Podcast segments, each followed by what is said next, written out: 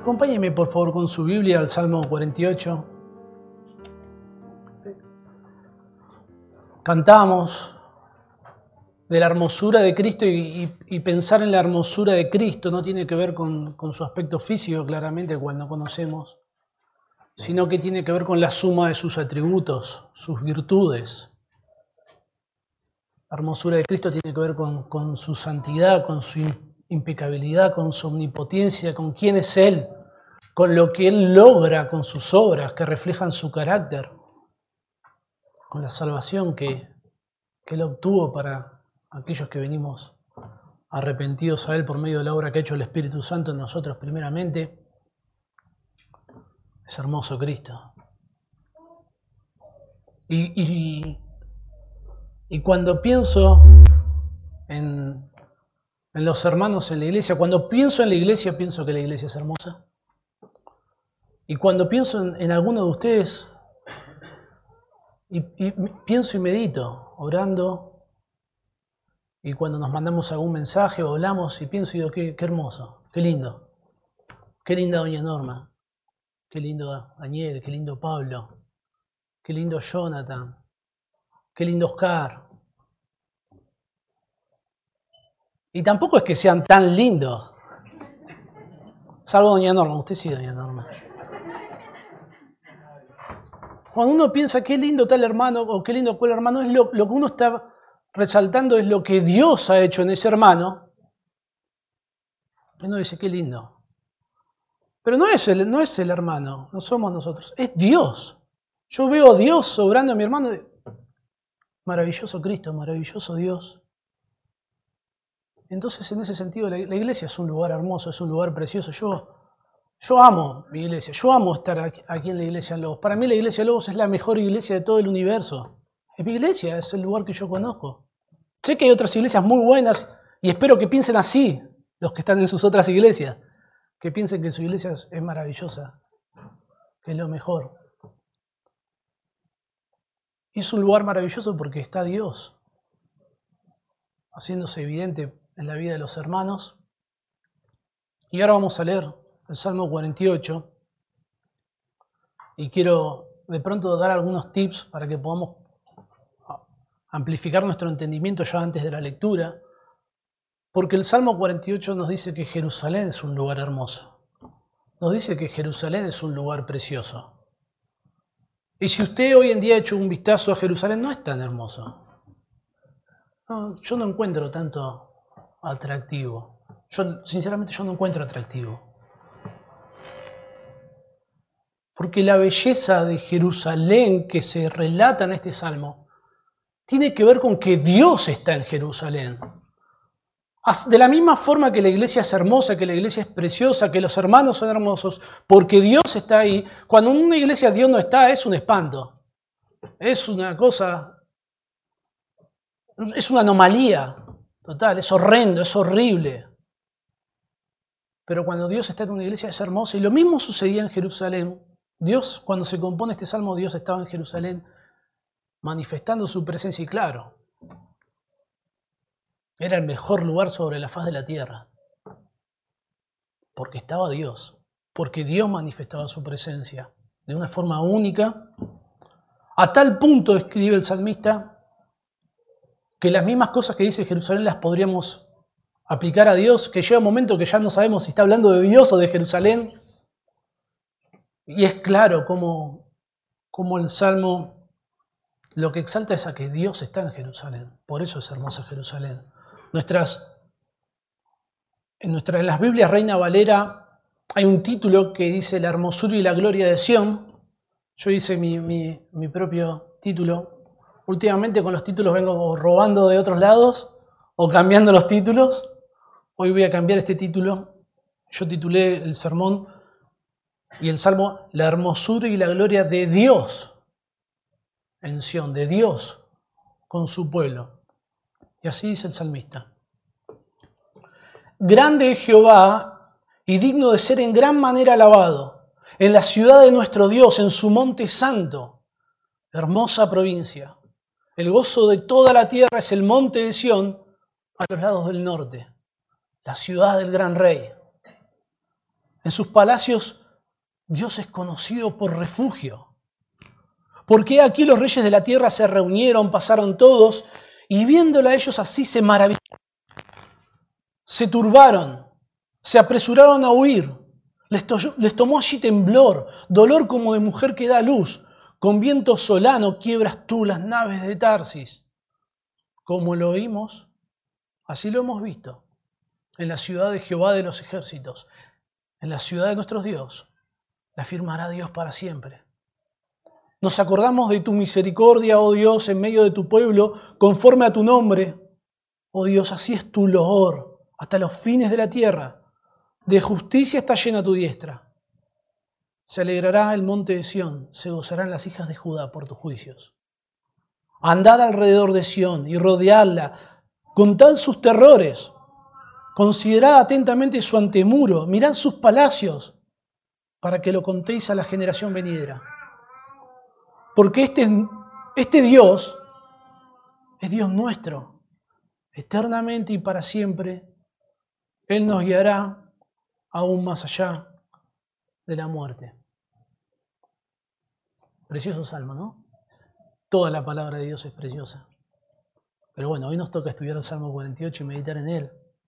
El Salmo 48 es un salmo de alabanza y como les mencioné está está clasificado dentro de los salmos de alabanza y un subgrupo que se llaman los salmos que son cánticos de Sión. Son salmos que, que exaltan a Jerusalén. Junto con el Salmo 48 en esta categoría está el Salmo 46 que vimos en el anterior, la última vez que prediqué, el Salmo 76, el 84, el 87 y, y el 122. Todos estos salmos en un sentido alaban a Jerusalén y claro está porque porque allí está Dios. Particularmente el Salmo 48 nos dice que Jerusalén es hermosa, que es un refugio, que causa terror en sus enemigos, que es causa de meditación en su pueblo, que, pensar en Jerusalén es un motivo de alegría. Se invita al pueblo a que peregrine a Jerusalén, a que recorra los muros, a que contemple Jerusalén, a que se asombre de ella, y eso pone Podemos confundirnos y poner nuestras expectativas muy altas en cuanto a Jerusalén en sí misma. Pero como mencionamos, el enfoque de estos cánticos de Sión, y en forma particular del, del Salmo 48, es que toda la gloria, toda la belleza, toda la hermosura no tienen que ver con Jerusalén en sí misma, sino con Dios. Dios es bello, Dios es hermoso. Y como Dios está en Jerusalén y Dios ha obrado de una forma poderosa por acontecimientos recientes a cuando se compuso el Salmo, donde Dios está es hermoso, es precioso. El Salmo 132, 13 dice, porque Jehová elegido a Sión, la quiso para habitación para sí. Las escrituras nos enseñan que en la antigüedad Dios escogió Jerusalén como un lugar físico para manifestar su presencia, su gloria a todo el mundo. Por ello, ahí se estableció su santuario, su templo, como el único centro de adoración nacional. Era el lugar que, que debía reunir, que debía convocar a todos los israelitas para, para alabar a Dios, para adorar a Dios, para ofrecer sacrificios. En 12, en ocasiones durante este salmo se lo menciona a Dios, se lo menciona como Elohim en siete ocasiones, como Jehová en dos ocasiones, se lo menciona como el gran rey, se lo menciona en dos ocasiones más por medio de pronombres personales, un total de, de 14 veces, y en 13 ocasiones se menciona Jerusalén, y la mayoría de las veces que se menciona Jerusalén, si prestó atención a la lectura, va a ver que se, lo, se menciona la ciudad en relación a Dios, la ciudad de nuestro Dios, su monte santo, la ciudad del gran rey, sus palacios, la ciudad de Jehová de los ejércitos, la, ciudad de nuestro Dios, tu templo. Yo, yo quiero subrayar todo esto para, porque alguna vez, influenciado por alguna enseñanza incorrecta, yo tenía como una, como una especie de demasiado cariño por Jerusalén. Estaba maravillado con Jerusalén. Y yo lo que quiero es que usted se maraville con Dios, porque toda la maravilla de Jerusalén tenía que ver con que allí estaba Dios. Me, me ayuda para entender esto cuando se narra en Éxodo capítulo 3, ustedes recuerdan la, visión de, Moisés cuando ve la zarza ardiente que no se consumía. Eso fue allí en el, monte Oreb. Y, Moisés ve, este acontecimiento y se acerca para ver qué era lo que estaba pasando, qué era esta visión, algo, algo que le, llamó poderosamente la atención. Y Dios le dice, no te acerques, quita el calzado de tus pies porque el lugar en que tú estás, tierra santa es. Lo que hizo de ese lugar un lugar sagrado, un lugar santo, un lugar separado de todos los demás lugares, no era, no era el monte en sí mismo. No había nada, nada especial en el monte, no había nada santificador, no. Si usted va a ir al monte no va a crecer en su santificación. Sino era que Dios estaba allí y de igual manera Dios estaba en Jerusalén y hacía, eso hacía de Jerusalén un lugar santo, un lugar apartado para Dios intentando descubrir de pronto cuál fue el acontecimiento histórico que, que, produjo, que inspiró a, los salmistas a, meditar en este salmo. Este, probablemente este salmo fue compuesto luego del año 701 a.C., luego de la invasión de Asiria. Ustedes recuerdan, lo mismo sucedió en el Salmo 46. Probablemente el Salmo 46 fue compuesto previamente al ataque de Sennacherib, no lo sabemos con precisión. Los versículos 4 y 5 mencionan que los reyes de la tierra se reunieron, pasaron todos por, por Jerusalén, viéndola se maravillaron, se turbaron, se, apresuraron a oír. Encaja en un sentido con la huida de Sennacherib eh, y sus delegados, luego de que el ángel de Jehová por la noche matara a más de 185 mil soldados, como, como relatan las escrituras. Pero bueno, era un rey solo, y acá menciona reyes de forma plural. Anteriormente al ataque de Sennacherib, podemos ver otro acontecimiento que fue la, coalición de, los ejércitos de, Amón, Moab y el monte Seir. Y podemos pensar en ese acontecimiento también. Dios los libró de una forma milagrosa. Sin embargo, estos ejércitos no llegaron a ver Jerusalén probablemente fueron, fueron derrotados por Dios mismo de una forma milagrosa, alrededor de, 15, de una distancia de 15 kilómetros de Jerusalén. No, no podemos ser categóricos, no, me encantaría decir este es el contexto, no podemos, no hay forma de que sepamos qué sucedió, pero probablemente, sin lugar a dudas, este salmo fue compuesto luego de una, de una liberación de enemigos de una forma milagrosa ya que quienes compusieron este salmo, que son los hijos de Coré, se identifican como, como testigos presenciales de la liberación de Dios. Están hablando de algo que ellos mismos experimentaron. Es, todo este salmo es una proclamación de lo bueno que es tener a Dios en medio nuestro. Porque Dios junto con su presencia manifiesta sus atributos, sus virtudes, su poder, su protección, su provisión, su gracia, su misericordia. Y todo esto en aquel entonces fue algo muy evidente a raíz de cómo Dios les libró de sus enemigos. Y bueno, ahí yo quiero hacer ahí un punto de contacto con nosotros, ¿no? porque decimos, bueno, ¿qué tiene que ver esto con nosotros? Nosotros no, no somos judíos, no somos la Jerusalén no vivimos en Jerusalén, pero como, como les mencioné al comienzo, antes de la lectura, lo que hace de la iglesia, de la comunidad de creyentes, un lugar hermoso es Dios. Es que la iglesia es la casa de Dios. Ustedes recuerdan ahí en 1 Timoteo 3:15, cuando Pablo le dice a Timoteo, para que si tardo sepas cómo debes conducirte en la iglesia que es la casa del Dios viviente. En Efesios capítulo 2, versículo 19, el apóstol Pablo describe a los creyentes como miembros de la familia de Dios, como edificados sobre un fundamento, como un edificio bien coordinado, como un templo santo en el Señor. Y el versículo 22 dice, en quien vosotros también sois juntamente edificados para morada de Dios en el Espíritu. Es la, es la presencia de Dios que vino a nuestras vidas y cambió todo. Y Dios trajo toda su belleza, toda su hermosura en nosotros, toda su gracia, toda su misericordia, todo su perdón. Bueno, lo mismo. Lo mismo sucedió en Jerusalén. Dios la escogió como su morada. Y tener a Dios ahí representó un, montón de bendiciones para ellos. A causa de,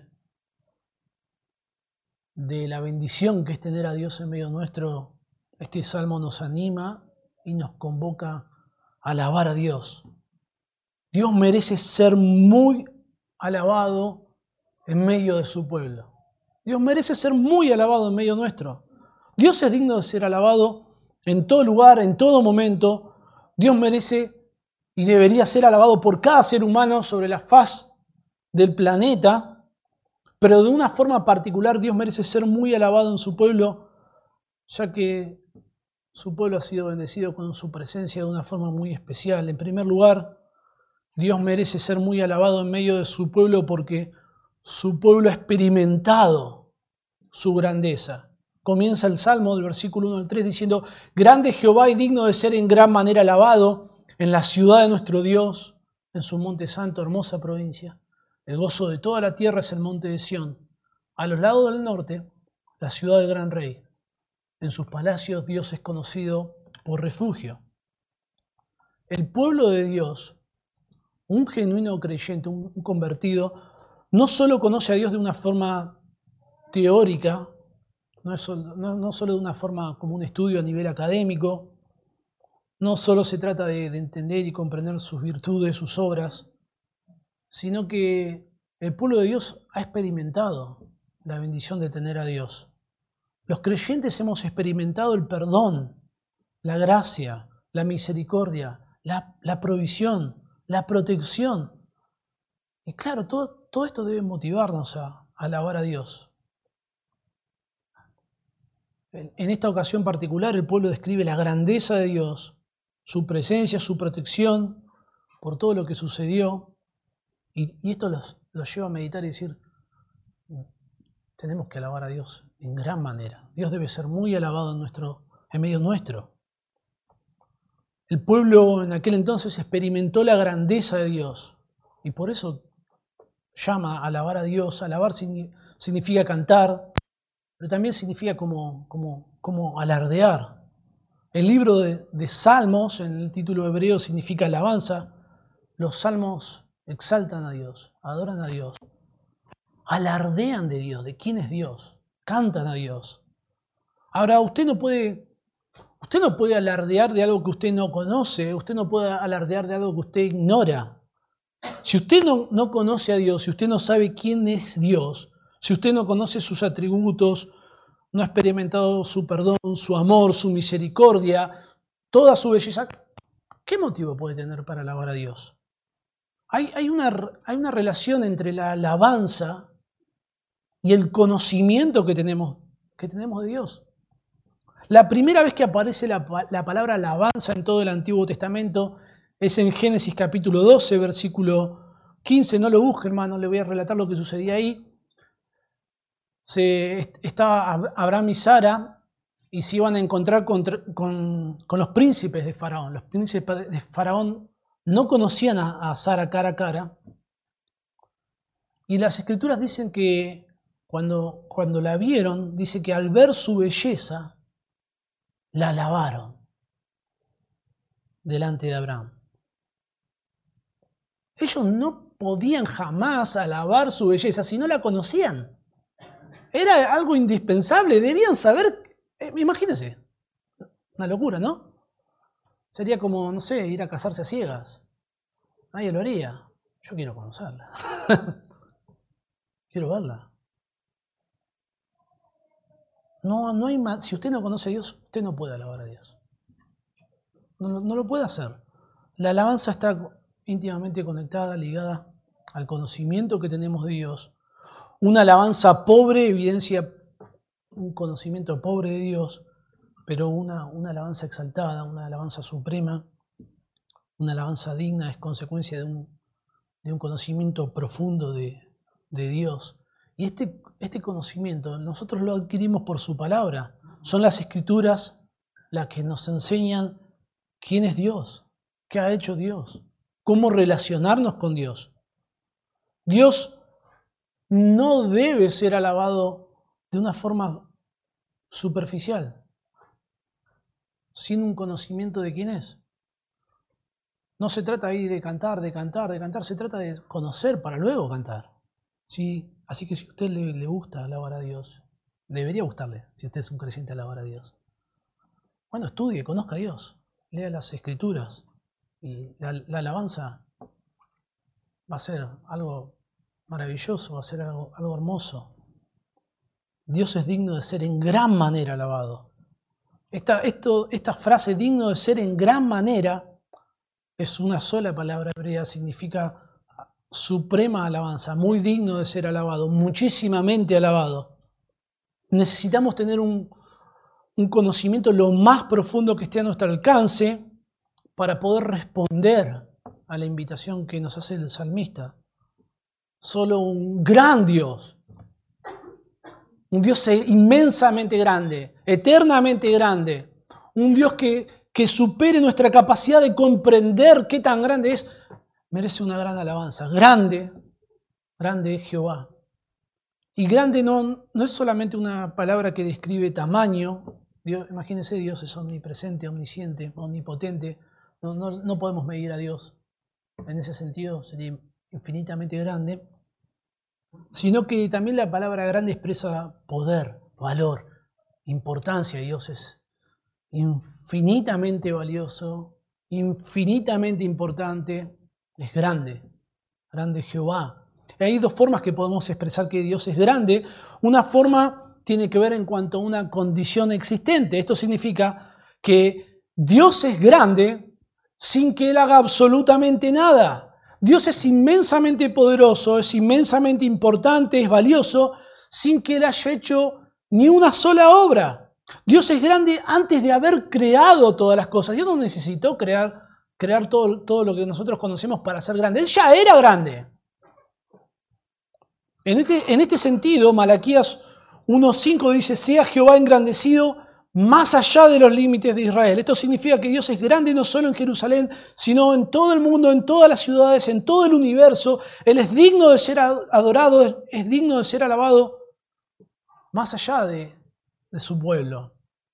Otra de las formas en la que podemos expresar que, que Dios es grande, y creo que esta es la forma en la que lo expresa el Salmo, es como una experiencia nueva de una condición existente que ya, que ya conocíamos.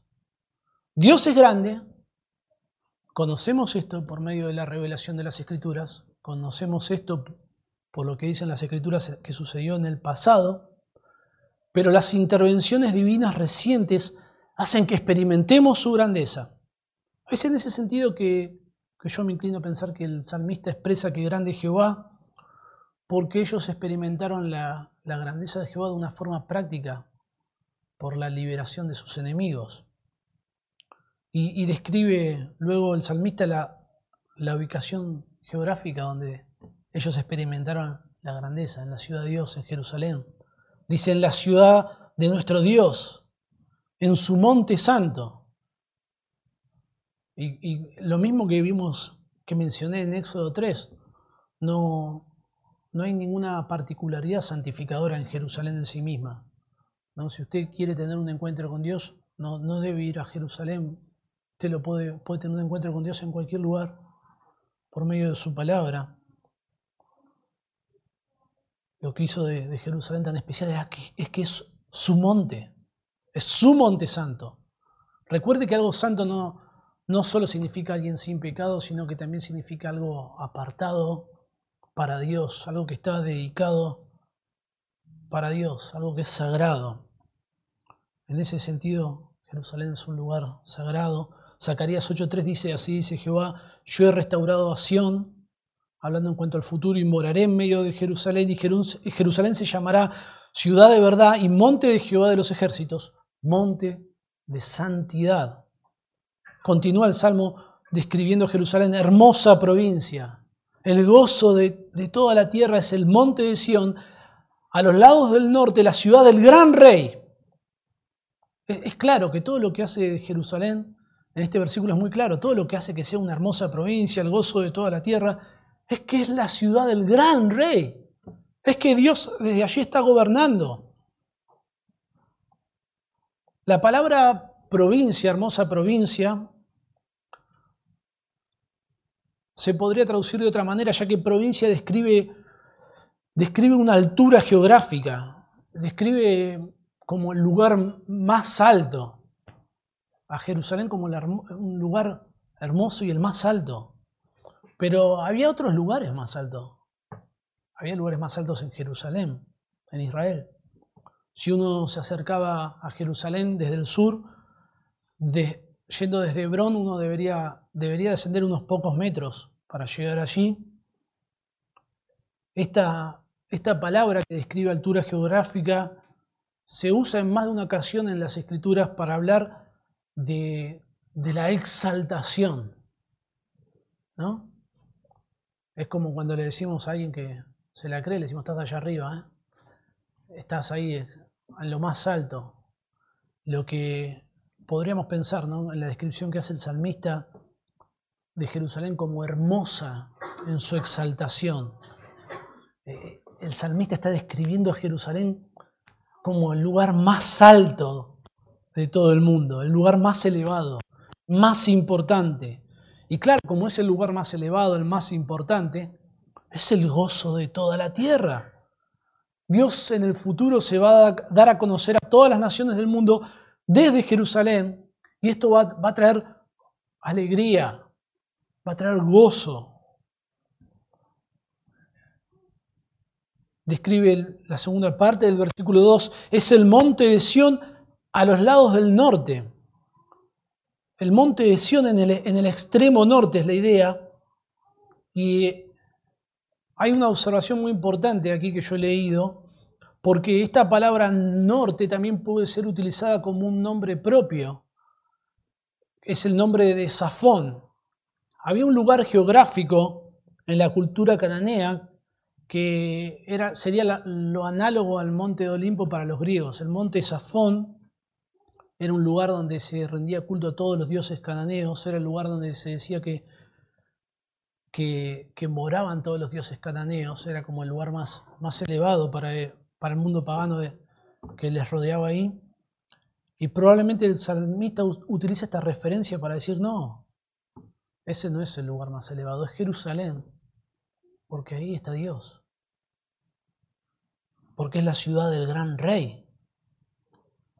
El Salmo 47.7 dice, porque Dios es el rey de toda la tierra. Cantad con inteligencia. Reinó Dios sobre las naciones, se sentó Dios sobre su santo trono. Y finalmente, terminando esta, esta sección, la presencia de Dios no solamente hace de Jerusalén un lugar santo, un lugar sagrado, un lugar exaltado, sino que la presencia de Dios también hace de Jerusalén un lugar seguro. Podemos estar seguros donde está Dios. Dice el versículo 3 que en sus palacios Dios es conocido por refugio. No es Jerusalén el refugio, no son sus muros, no es su altura, no son sus torres, sino que Dios es conocido por refugio. E, e, esta expresión es conocido, se puede traducir como se dio a conocer como refugio. Lo que nosotros conocemos de Dios, lo que nosotros sabemos de Dios, es porque Dios se dio a conocer, porque Dios se nos reveló. Este contexto del Salmo describe a Dios dándose a conocer en medio de su pueblo al protegerlos, al cuidarlos. Y claro, de una forma sorprendente, de una forma única. Dios ha demostrado ser un refugio una y otra vez a lo largo de la historia de Israel. Ustedes recuerdan eh, cómo Israel fue librado Egipto, sacado de esclavitud, con tantas señales, de una forma tan milagrosa, de una forma tan, tan poderosa. recientemente en la historia del Salmo, los ejércitos combinados de Amón, Moab y el Monte Seir fueron, fueron librados de ellos de una forma también milagrosa. Igualmente pasó con, con con los asirios. Y todas estas experiencias de liberación los llevaron a exclamar, grande es Jehová y digno de suprema alabanza.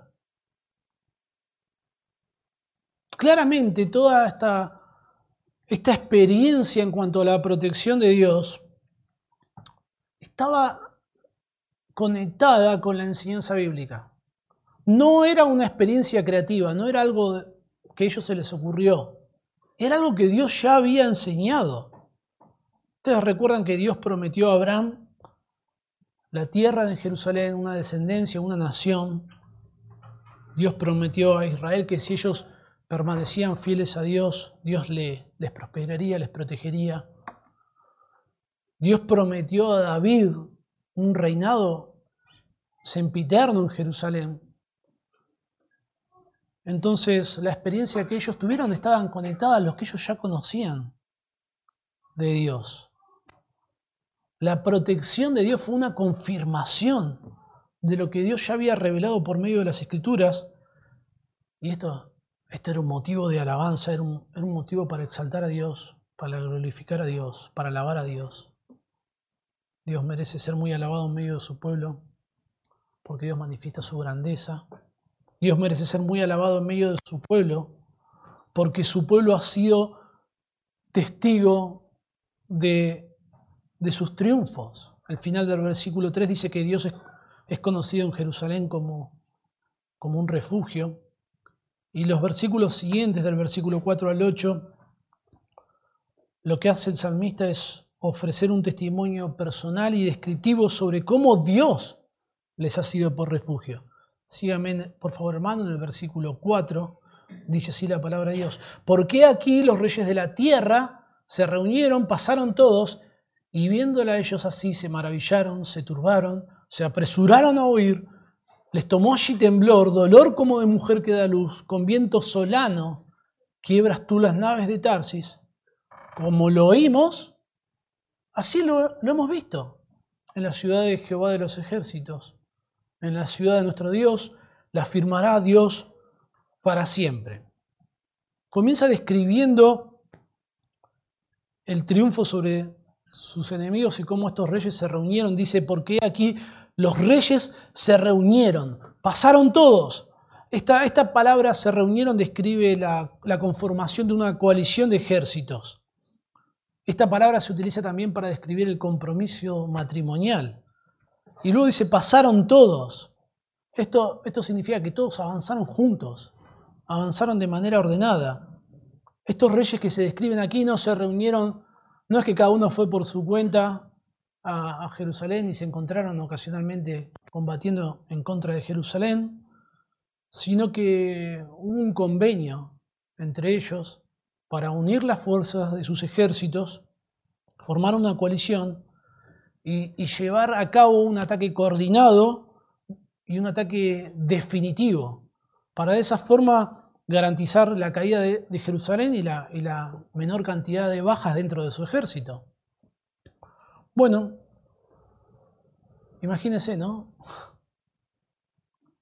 Me quedé sin aire de pensar estar en Jerusalén y que nuestros enemigos estén conformando una coalición de ejércitos para venir a destruirnos.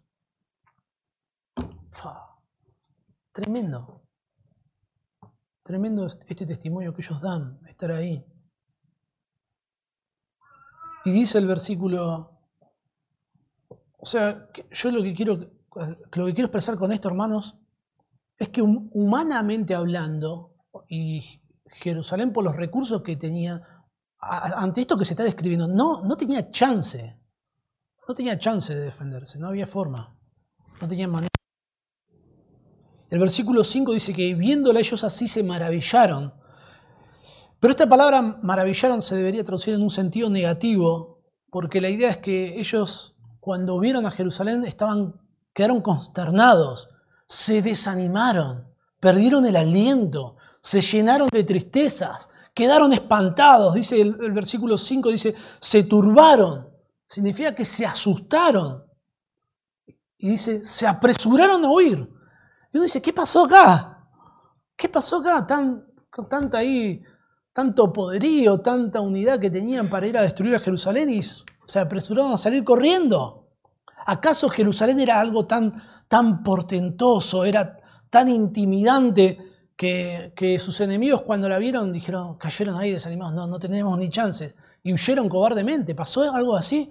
No, la realidad es que Jerusalén no tenía nada que... que era una ciudad fortificada, era una ciudad importante, pero no tenía nada que infundiera tal terror como se describe aquí sobre, sobre sus enemigos. Sobre todo piense que estos ejércitos eran, seguramente eran soldados profesionales, estaban acostumbrados, sabían a lo que se iban a enfrentar.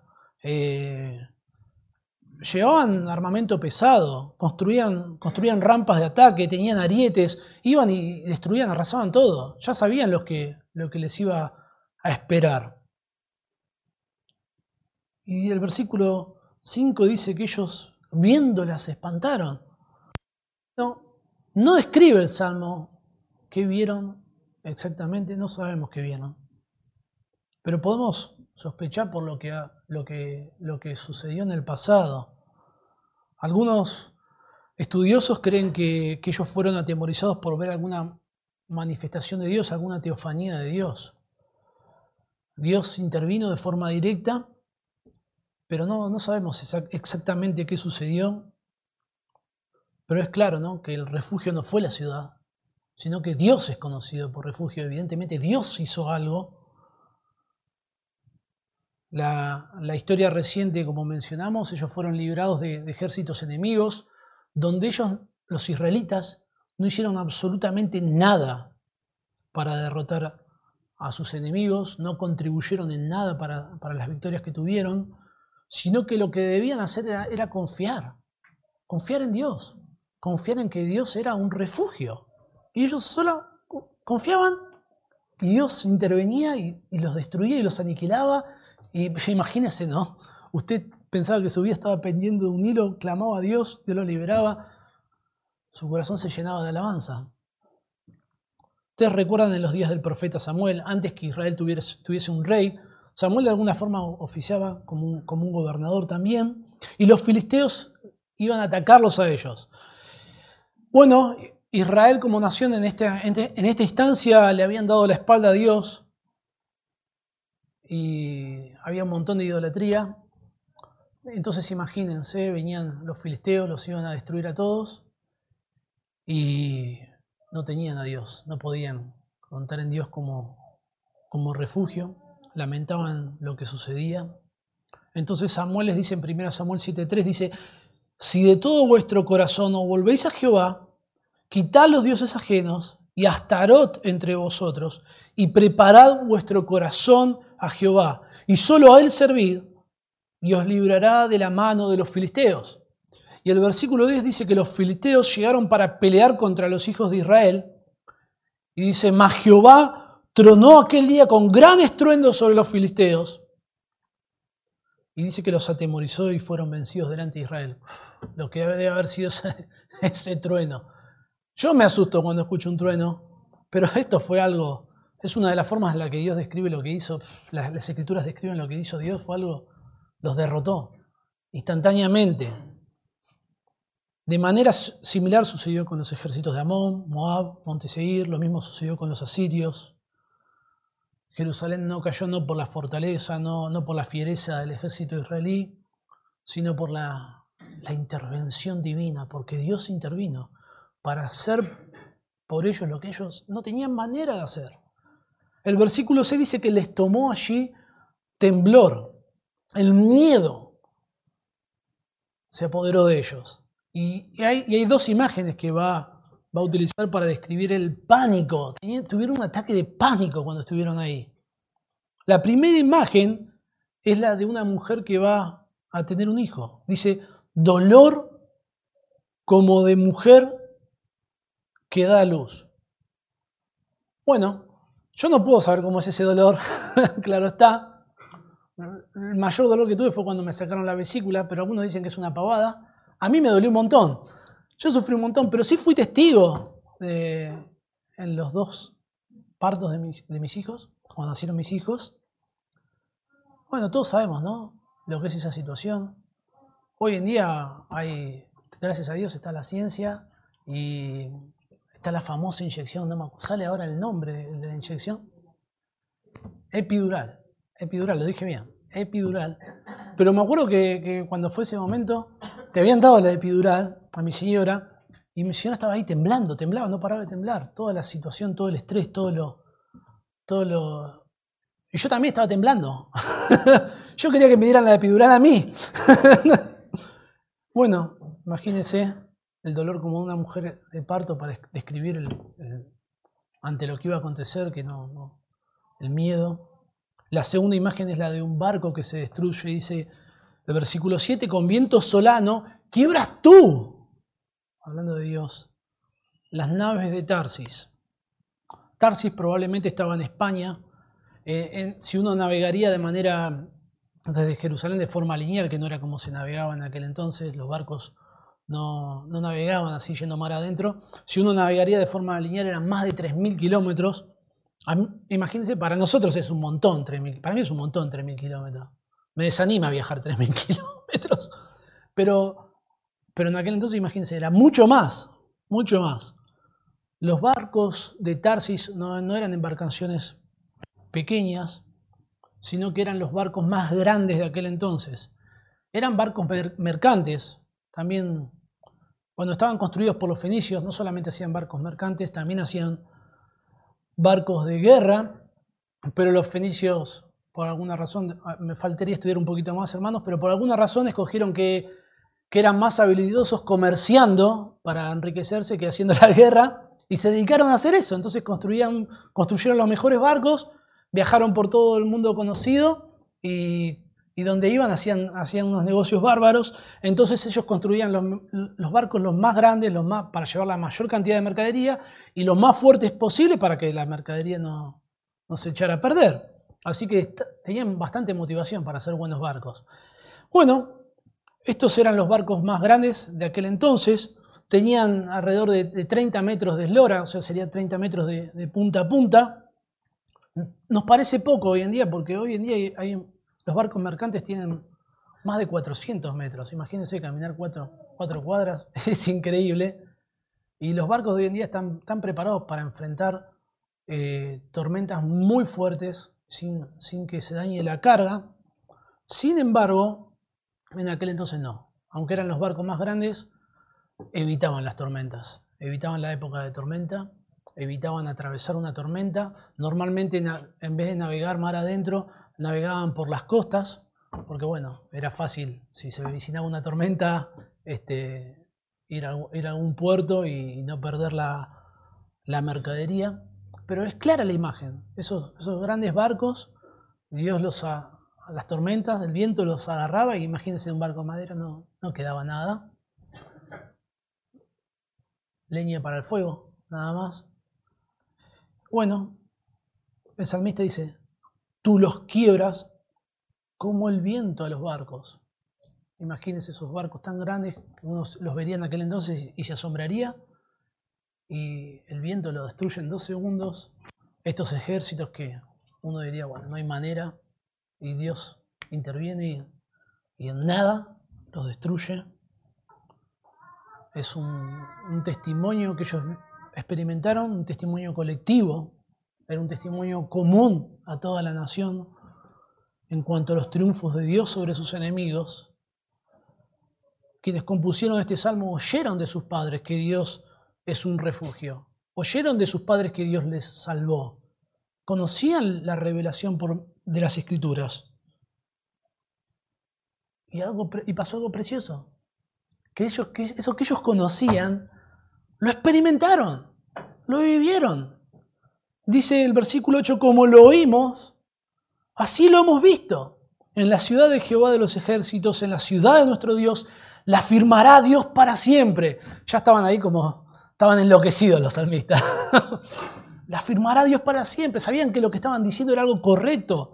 Jehová de los ejércitos describe a Dios como, como un general, como un guerrero poderoso. Imagínense, Dios tiene todos los ángeles, todos los ejércitos de este mundo a su disposición. ¿Quién, quién va a atacar? ¿Quién va, se puede resistir? No hay, no hay manera. Y dice sobre Jerusalén que Dios la firmará para siempre. Y esto, uno, como es tan poético, uno dice, ah, claro, es el deseo que ellos tienen. No, no era el deseo que ellos tenían, no es solo una expresión de deseo, sino que es el resultado de una firme confianza en Dios, en su palabra y en sus promesas. Y a causa de la fe que ellos tenían en Dios, podían decir con toda certeza que Dios iba a firmar a Jerusalén para siempre. Porque Dios prometió en el, pacto abrámico una tierra, en el pacto davídico una descendencia, un gobierno a nivel mundial, un gobierno sempiterno. Y todo esto fue confirmado Luego, a través de la historia bíblica, por los profetas, incluso en momentos donde, donde se anunció que Jerusalén sería arrasada totalmente y que sería totalmente destruida, aunque ellos no lo podían concebir, Dios decía que eso iba a suceder, pero también decían que Dios la volvería a restaurar. Por ejemplo, en Miqueas capítulo 4, acompáñenme con su Biblia. Miqueas capítulo 4.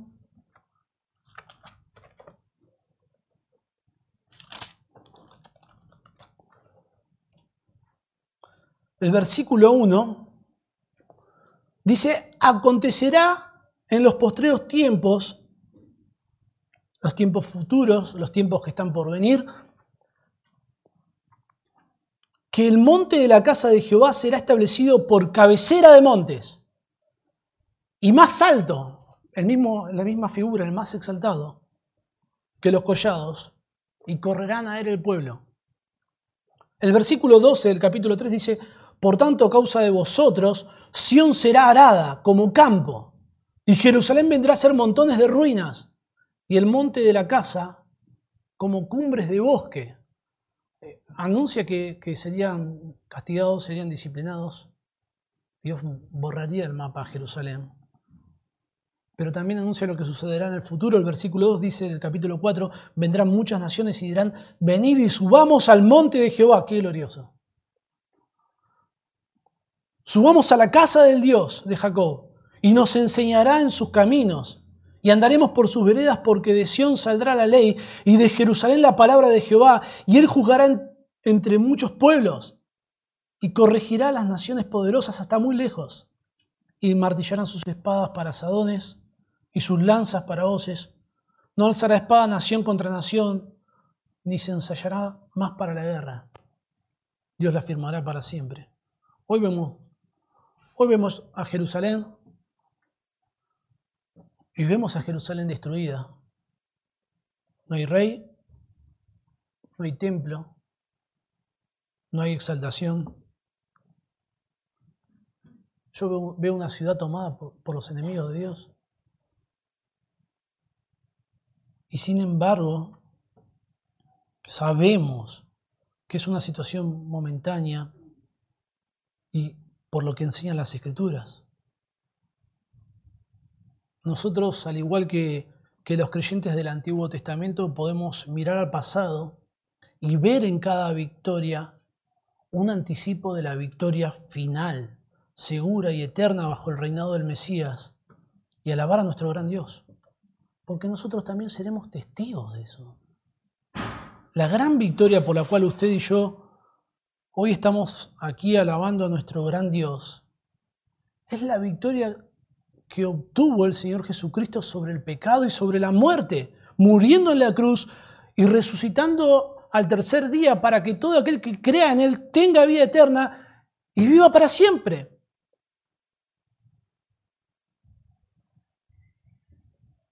Los creyentes también podemos ser testigos de, de la victoria de Dios, de esta victoria. Somos testigos. Y a causa de eso reconocemos que Dios merece ser muy alabado en medio nuestro. En último lugar, Dios merece ser muy alabado en medio de su pueblo porque a ellos les extiende su misericordia. Las victorias de Dios, el refugio que, que fue Dios para ellos, el, el hecho de que ellos fueron testigos presenciales de la salvación de Dios. No, no fue porque ellos fueran mejores, porque se lo merecían, porque eran superiores, sino fue por, por Dios, por su gracia, por su misericordia. En la porción que vamos a leer ahora del versículo 9 al 4 se menciona la misericordia de Dios, el nombre de Dios, la justicia de Dios, los juicios de Dios, la guía de Dios y claro, todas las bendiciones que era tener a Dios. Cada ser humano, cada ser humano recibe de la gracia de Dios, recibe el aliento de Dios, la vida, la bendición, algunos la familia, algunos los hijos. Cada, cada ser humano tiene acceso de alguna forma, en mayor o menor medida, a las bendiciones que ofrece la creación de Dios. Usted sabe, el sol sale tanto para justos como para injustos. Y eso es algo universal. Pero los creyentes recibimos mucho más de la gracia de Dios. La gracia de Dios ha sido especial para con nosotros porque hemos recibido al Señor Jesucristo. Porque tenemos la presencia de Dios en medio nuestro. Tenemos su perdón, su amor, su misericordia. Y eso, eso exige que Él sea en gran manera alabado. Dice el Salmo 48, el versículo 9 dice, nos acordamos de tu misericordia, oh Dios, en medio de tu templo, conforme a tu nombre, oh Dios. Así es tu obra hasta los fines de la tierra.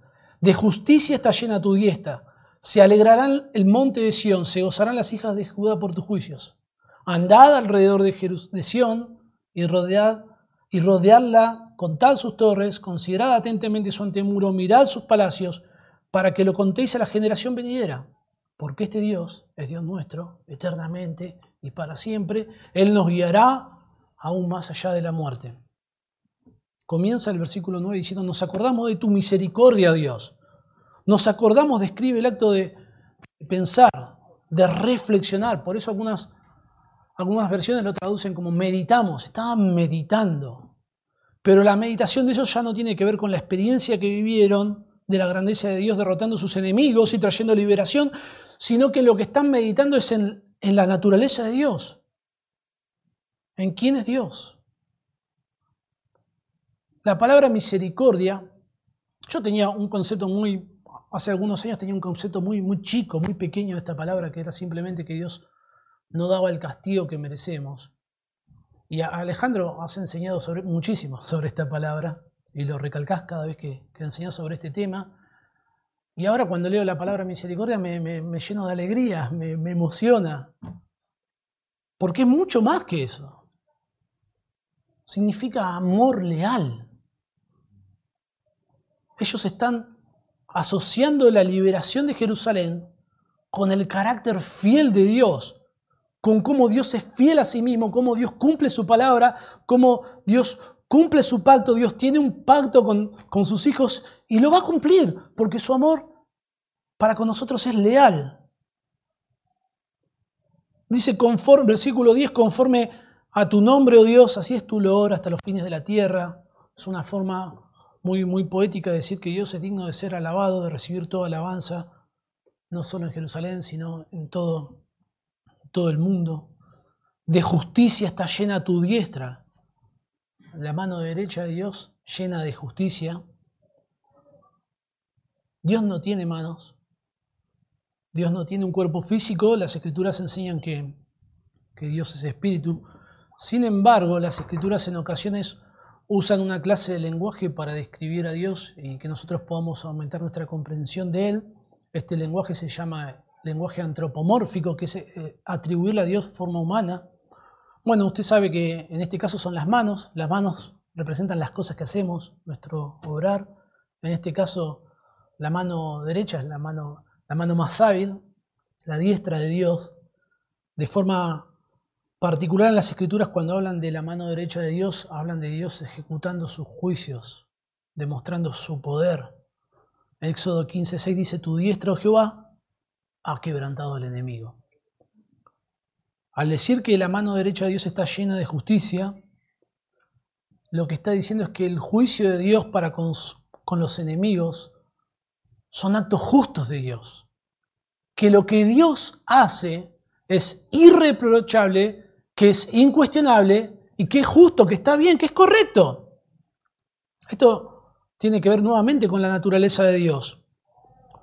Usted y yo, para hacer actos justos, lo que debemos hacer es conocer qué dicen las escrituras de Dios.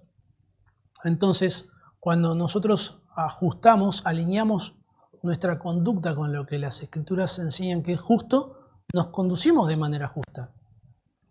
Bueno, Dios no tiene que hacer eso porque Dios es justo. La, justicia de Dios forma parte de su, esencia, de su naturaleza. Todo lo que Dios hace, Dios no necesita ver, decir, oh, bueno, a ver qué es lo que tengo que hacer, a ver si esto está bien o está mal. Dios lo hace, todo lo que Dios hace es justo porque Él es justo. Bueno, a mí esta verdad me parece incomprensible. No, no, no forma parte de mi experiencia. Nunca me ha sucedido algo así. Solo, es algo solo de Dios, exclusivo de Dios. Dios actúa y es incuestionable. Si Dios lo hizo, está bien. ¿Qué vamos a decir? ¿Quién somos nosotros? Dios es Dios. Nosotros somos sus criaturas. El versículo 11 continúa, dice, se alegrará el monte de Sión, se gozarán las hijas de Judá por tus juicios. Los juicios de Dios son, son los actos de Dios, las decisiones de Dios descritas como justas. Qué contraste, porque los enemigos se espantaron, se aterrorizaron, se acobardaron, temblaron de terror, huyeron despavoridos. Pero el pueblo de Dios va a Dios, se encuentra con Dios y tiene alegría, tiene placer, tiene deleite, tiene gozo. Porque lo que Dios hace está bien. Porque confiamos en que suceda lo que suceda. Está bien Dios. Confiamos en ti, Señor. Esto nos sobrevino esto o aquello. Y sabemos que Dios es soberano y ya está. Podemos alegrarnos, saber que Dios tiene un propósito y esperar y someternos y alabarle. Y lo podemos hacer.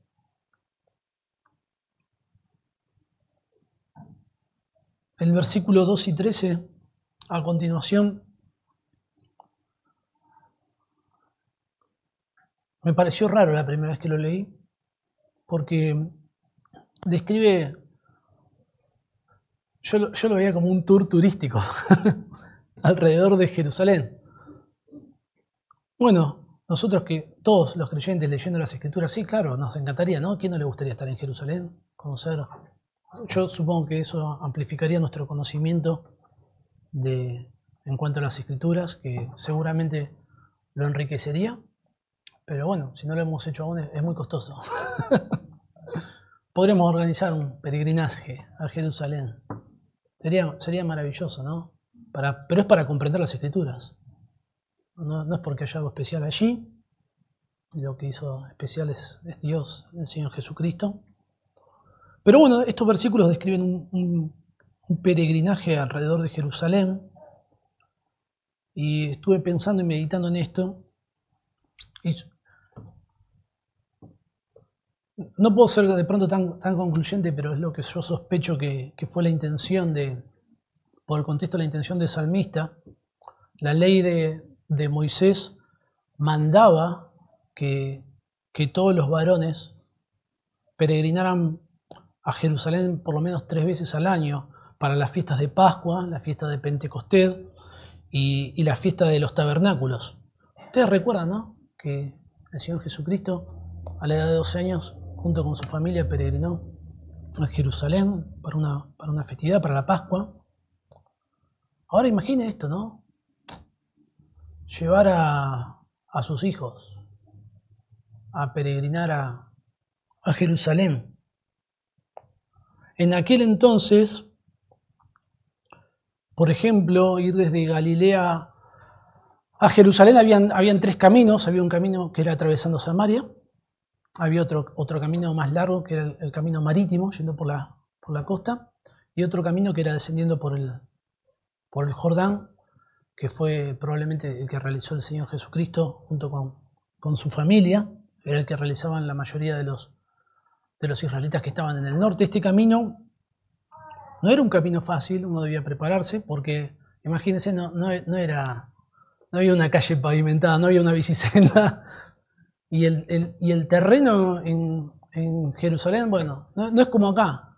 Acá el terreno es un poco aburrido, es todo meseta, es todo llano, pero allá en Jerusalén es mucho más, a mí me gusta más, es más hermoso, es más variado, es más interesante, ah, es más vistoso pero transitarlo sin caminos era todo un desafío. Imagine tomar a su hijo y hacer 150 kilómetros por ese camino. No era que usted lo recorría en un día y llegaba, era, era todo un desafío. Bueno, a mí me pasa lo siguiente, yo no sé, de pronto, yo sospecho que a usted le pasa lo mismo. Este, hacer un viaje largo con, nuestros hijos es difícil. es difícil. Ya a priori no quieren. mi hija tanto no se preocupa, pero mi hijo, mi hijo sí, él, estamos planificando ya en esta época del año las vacaciones, y mi hijo quiere ir lo más cerca posible. Lo más cerca posible. Vamos a Lobos. o si nos quedamos en casa, él va a estar muy contento. Nos quedamos en casa, este, o si lo dejamos en lo de la abuela y nosotros nos vamos, él también, chocho, pero no vamos a hacer eso, hijo. Vas a tener que venir con nosotros. Queremos que venga con nosotros, ¿no? Pero bueno, yo lo entiendo, ¿no? Está bien, es aburrido ahí estar todas esas horas. Y yo, a mí me pasa que yo lo disfruto un montón, a mí me encanta, me encanta viajar. Si es por mí, yo agarraría la ruta 40 y bajaría hasta el fondo. Y haría todo ese recorrido, y iría a todos los lugares turísticos, y, trataría de, de, conocer lo más posible y comer todas las comidas regionales, y haría... Bueno, y caería en la ruina. Y bueno, y mi señora escoge algún lugar que esté dentro de nuestro presupuesto y que no, nos muramos en el intento económicamente y que podamos seguir disfrutando y sosteniendo los gastos. Y ahí elegimos un lugar. Pero imagínense lo que sería en aquel entonces, sobre todo cuando peregrinar a Jerusalén no, era un tema de, hacer un viaje lindo, no era un tema de vacaciones, era un tema de ir a adorar a Dios. Y algunos ya, ya sus hijos ya están grandes, otros estamos ahí en el proceso y lo difícil que es transmitirle la fe a nuestros hijos. Es difícil, es algo muy difícil. No, no podemos. Necesitamos de la intervención de Dios para lograr esto. Y estos cánticos de Sión eran usados para, se, se conoce también como cánticos de peregrinación, porque los, los cantaban para alabar a Dios cuando peregrinaban a Jerusalén y, todo este peregrinaje tenía que ver con transmitir la, la fe a la siguiente generación y yo sospecho que se cantaba esto de alguna forma para estimular ¿no? a nuestros hijos. Sería estimulante, ¿no? Ir cantando esto, viajando a Jerusalén, yendo a adorar a Dios. Un deleite enorme. El versículo 12 dice, Andad alrededor de Sión y rodeadla Contad sus terrores, considerad atentamente su antemuro, mirad sus palacios, para que lo contéis a la generación venidera. Imagínense, usted iba cantando esto, adorando esto, y ya uno ya quería llegar y, ver y conocer y escuchar y saber. Considerar significa poner en el corazón, la idea es que, que tengan una imagen vívida de Jerusalén en sus mentes, que miraran con gran atención como un testimonio de la ciudad que Dios protegió y había un objetivo específico, para que lo contéis a la generación venidera. De esta forma describe la responsabilidad que tenemos, aquellos que fuimos objeto de la misericordia de Dios, para transmitir la fe a las siguientes generaciones. Y, termina el Salmo, y la conclusión, eh, eh, termina el Salmo con una nota muy, muy personal, muy conmovedora. Dice el versículo 14, porque este Dios, este Dios, es Dios nuestro eternamente y para siempre, Él nos guiará aún más allá de la muerte. Es una declaración muy personal. Dios es nuestro Dios. Es nuestro Dios eternamente, para siempre. No tiene que ver con mi fidelidad. Ellos no están diciendo que serían fieles a Dios. No están presentando, oh, qué fieles que vamos a ser nosotros con lo que Dios hizo yo voy a ser re fiel a Dios. Eso no es lo que están diciendo. Recuerde que toda esta, esta sección comienza en el versículo 9, cuando ellos meditan sobre la fidelidad de Dios, sobre la misericordia de Dios. Ellos los que están reconociendo es que, que Dios es fiel para con ellos, que Dios no, lo, no los iba a soltar, que Dios no los iba a abandonar, que Dios no los iba a dejar. Por eso Él nos guiará aún más allá de la muerte. Más, con mayor precisión se podría traducir, Él, él nos guiará hasta la muerte. Él, nos guiará para siempre, es la idea. Dios guía a su pueblo por medio de su revelación. Dios en aquel entonces, Dios proveía dirección, guía por medio de sus profetas. Hoy nosotros tenemos toda, toda la revelación que, Dios quiere que nosotros conozcamos de Él en su palabra. La, la, palabra de Dios es la verdad de Dios. Ustedes recuerdan, el Señor Jesucristo dijo, santifícalos en tu verdad. Tu palabra es verdad. Y ahora cuando venimos a la fe, el Espíritu Santo vino a ser su morada en nosotros, vino a ser de nosotros su templo, su hogar. Como leía Alejandro en Juan 16, dice que cuando venga el Espíritu de verdad, Él os guiará toda verdad, os guiará la palabra, santifícalos en tu verdad, tu palabra es verdad. Porque no hablará por su propia cuenta, sino que tomará de lo mío y os lo hará saber. Que Dios nos guíe no, no es un, un acto extrasensorial o un acto místico, tiene que ver con, con el conocimiento de la palabra de Dios y tomar pasos de obediencia a ella. Ya no estoy hablando de, de, Jerusalén, no estoy hablando de los judíos, sino de los creyentes. Los creyentes somos guiados por el Espíritu Santo, quien obra siempre sujeto a la palabra de Dios, a la palabra de verdad. Y toda, toda esta guía permanente es posible porque somos templos de Dios. ¿Ustedes recuerdan Pablo cuando dice, ¿no sabéis que sois templo de Dios? Somos el templo de Dios. Pero esto no es para que ahora nos inflemos el pecho. Soy el templo de Dios. No, yo no hice nada. es la gracia, es la misericordia, es la fidelidad de Dios.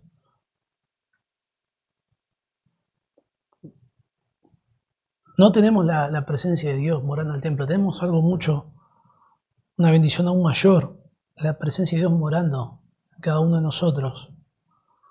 Eh, me recuerda esto al Señor Jesucristo, concluyendo en Mateo 28, cuando dice, aquí yo estoy con vosotros, todos los días, hasta el fin del mundo. Tener la presencia de Dios en nosotros significa que tenemos su cuidado, su provisión, su protección, su misericordia, su amor, su perdón. Contamos con la dirección de Dios para, para cada día y hasta la eternidad. La presencia de Dios en, aquel entonces, tener a Dios fue un motivo de, alabanza. nosotros, su pueblo, debemos alabar a Dios en gran manera porque, porque Dios está en medio nuestro. que, espero, hermanos, que por medio de lo que hemos visto en su palabra, poder eh, de alguna forma fogonear o despertar en usted un deseo por conocer más a Dios, por maravillar de Dios, por buscar más de Dios en las escrituras. Y de esa forma que cada uno de nosotros perfeccionemos nuestra alabanza. Oremos al Señor. Señor, estamos maravillados por tu persona, quedamos, no nos alcanzan la palabra. Señor, hacemos nuestro mayor esfuerzo, humanamente hablando, en dependencia de ti, dependiendo de tu gracia, para ofrecerte una alabanza digna a tu persona, Señor, y, y Señor, venimos humillados, porque no, no quedamos satisfechos de lo que hacemos nosotros. Señor, pero estamos plenamente satisfechos de lo que, de lo que tú haces para con nosotros. Señor, y por eso te queremos alabar, te queremos exaltar. Señor, que, en este lugar, cuando pasen las generaciones futuras, Señor, que quede tu nombre bien en alto. Señor, y con la esperanza gloriosa, Señor, que tenemos eternidad, Señor, y aquel momento maravilloso donde seremos testigos de, de todo el mundo, Señor, cayendo a tus pies para alabarte, para adorarte, Señor. Te agradecemos por tu palabra que es preciosa, profunda, hermosa. En el nombre del Señor Jesús. Amén.